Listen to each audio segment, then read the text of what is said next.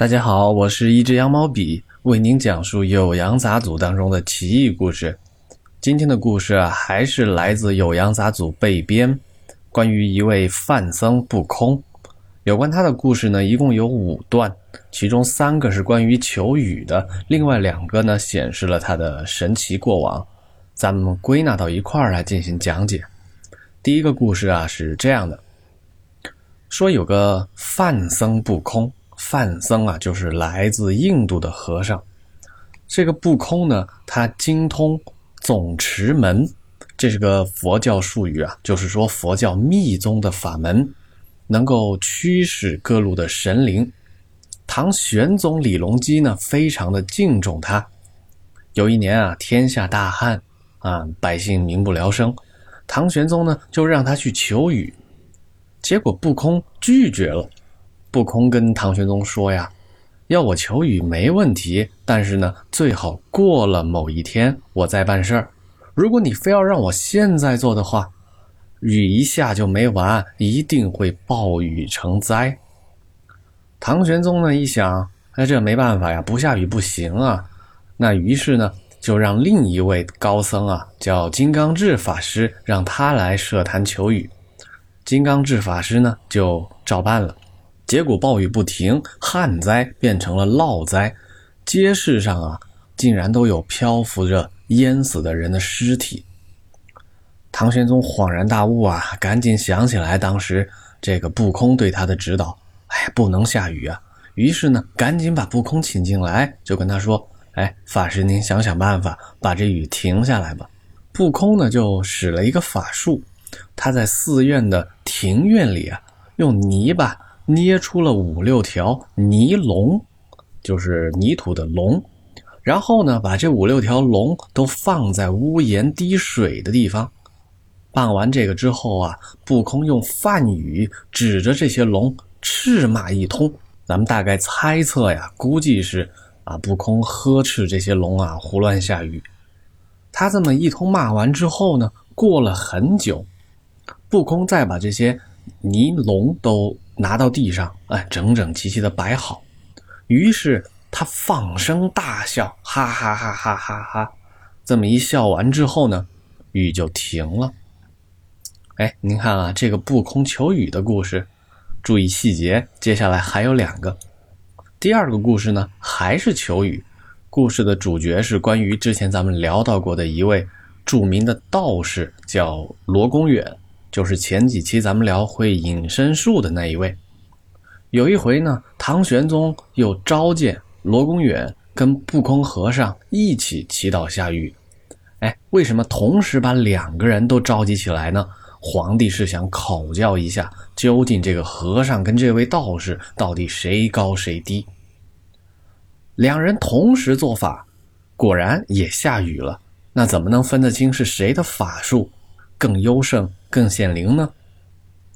唐玄宗就把这两位召集起来询问：“哎，你们俩都都是做了什么法呀？哎，到底谁赢了呀？”不空就说：“臣昨天求雨的时候啊，我焚香了，我焚的是白檀香龙。”唐玄宗呢，于是就让他的侍卫们从庭院当中捧起了那些雨水，拿进来一闻，果然啊。雨水中带着檀香的味道，这当然是不空和尚赢了。咱们再听啊，第三个求雨的故事，段成式呢是这么记载的：他说，不空和尚每次求雨的时候，其实并没有什么非常特别的仪式，他只是摆设好了几个绣座。手持着几寸长的木绳，摇动旋转，然后一边念咒语，一边把木绳抛出去。哎，只要一抛出去呢，木绳就会自动的站立在绣座之上。然后啊，就观察，等到木神的口角长出了牙，眼睛转动，雨就来了。咱们把这三个求雨故事放一块儿来看啊。第一个故事说不空能够知道哪天该下，哪天不该下。然后求雨的法术呢是捏了这个泥塑的龙。第二个故事呢，哎，焚香。第三个故事说没有什么特别的招数，只是用绣像跟木神。听起来啊颇为神异。除了求雨的故事呢，《酉阳杂族里还有两个关于不空的故事，其中一个呢是不空跟罗公远在李隆基面前斗法。故事啊是这样说的：又有一回呢，不空跟罗公远啊同时在啊宫廷的偏殿当中，啊就听候着李隆基的教诲吧。这个时候呢，罗公远啊觉得背上痒，时不时呢就反着手去挠背。不空看见了就说。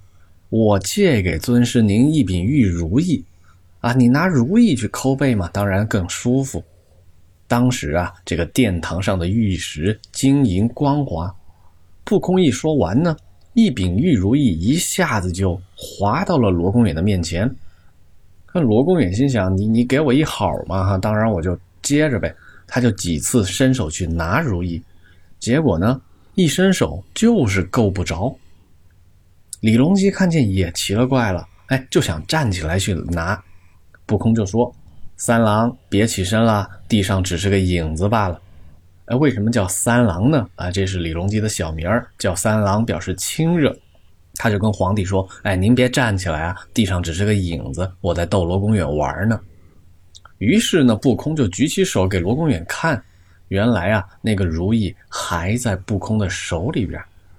哎，这个斗法故事啊，一下子就显示出和尚跟李隆基更亲密，以及呢他的法术比罗公远更高。最后一个《酉阳杂俎》当中呢，关于不空和尚法术的记载，是他遇到蛇的故事。相传在北邙山有一条大蛇，这个北邙山呢是啊魏晋南北朝以来呃的一个著名的公墓啊。那些豪华贵族啊，以及平民百姓死后都埋在那儿，所以北邙山呢又是墓地的代名词。相传在北邙山呢有一条大蛇，啊，樵夫啊经常就会见到这个蛇啊，头非常的大，有丘陵那么大，然后晚上呢经常吸食露气，显然啊这条蛇身上有些奇怪的地方。大蛇呢这天见到了不空。就直接跟不空口吐人言，开始说话。他对不空说：“弟子因为造下恶业，所以呢回报了一具蛇身。大师有什么办法超度我呢？”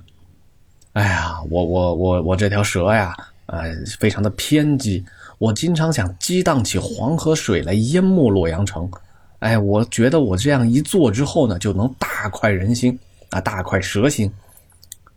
不空呢，不让他受戒啊，就给他讲苦空这些佛法，并且跟他说：“你那些想法呀，都是因为嗔心。你嗔就是愤怒啊，你就是因为有嗔心才遭遇到此苦难。你还想着要用嗔怒怨恨去做坏事，我的法力哪里能够帮助得了你呢？”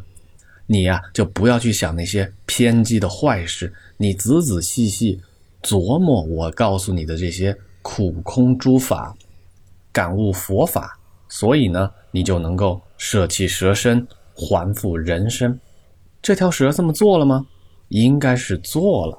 一个多月后啊，樵夫就看见那条蛇已经死在了山涧之中，臭气传出去几十里远。咱们猜测啊，应该就是大师听从了不空的劝导之后呢，修习佛法，终于能从蛇身当中解脱。这就是啊《酉阳杂俎》当中记载的关于不空的五个故事，三个是求雨，一个戏耍罗公远，一个呢帮助大蛇解脱。说完故事啊，咱们再简单介绍下历史上的不空。其实呢，他是佛教史上一个鼎鼎大名的人物。有个说法叫“开元三大士”，啊，里边就有他一位。这是说呀，在开元年间，有三位从印度来到中国的高僧，分别是善无畏、金刚智和不空。他们来到中国之后呢，传播佛法，并且形成了中国佛教的密宗。不空呢，也被奉为密宗二祖。还有一个中国佛教四大义师的说法啊，包括了呃鸠摩罗什、啊玄奘、真谛以及不空。译师呢是指他们四位是伟大的佛经翻译专家，为佛教的传播呀做出了突出的贡献。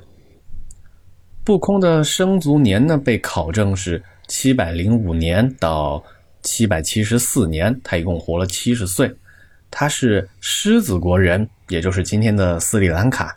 十四岁那年呢，他在阎婆国，大约是今天印度尼西亚爪哇岛上的一个小国。他在那儿呢遇到了金刚智这位高僧，就跟着他泛海来到了中国。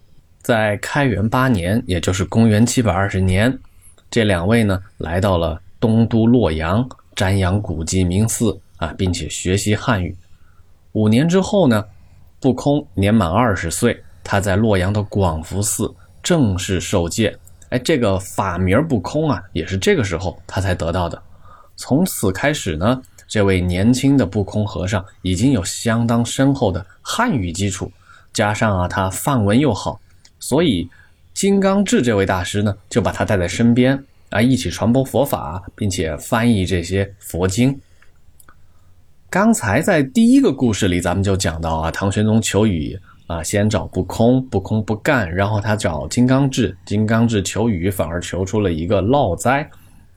其实这个金刚智啊，在历史上就是不空的师傅，在笔记小说里呢，这些民间故事记载，弟子不空的求雨本领比他师傅还要高，这也是个有趣的传闻了。咱们再接着讲这个不空的生平啊。大概在开元二十九年，也就是公元的七百四十一年，久居中土的不空呢，思念家乡。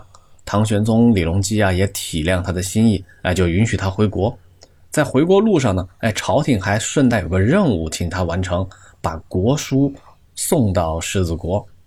同年年底呢，他在广州带领着僧俗弟子啊，三十多个人一起坐船。经呵林国，也就是印度尼西亚爪哇岛上的另一个小国，历尽风波啊，来到了他的老家狮子国斯里兰卡。他被国王安顿在佛牙寺住下。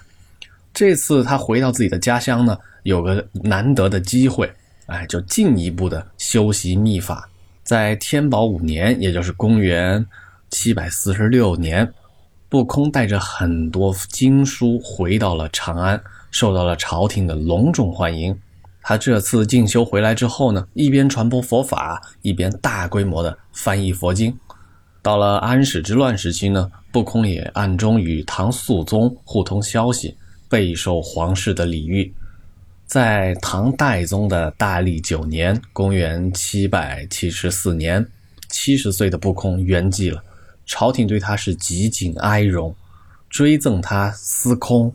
肃国公还封他为大辩正，不空呢，在当时被人们看作是冠绝千古、首出僧伦的一代高僧。受他和其他几位高僧影响而形成的这个密宗啊，呃，影响非常的广泛，传播到了日本之后呢，在日本佛教史上，不空的地位甚至比中国佛教史对他的描写还要更高。好了，今天的故事呢就聊到这儿。我是羊毛笔，我们下集再见，拜拜。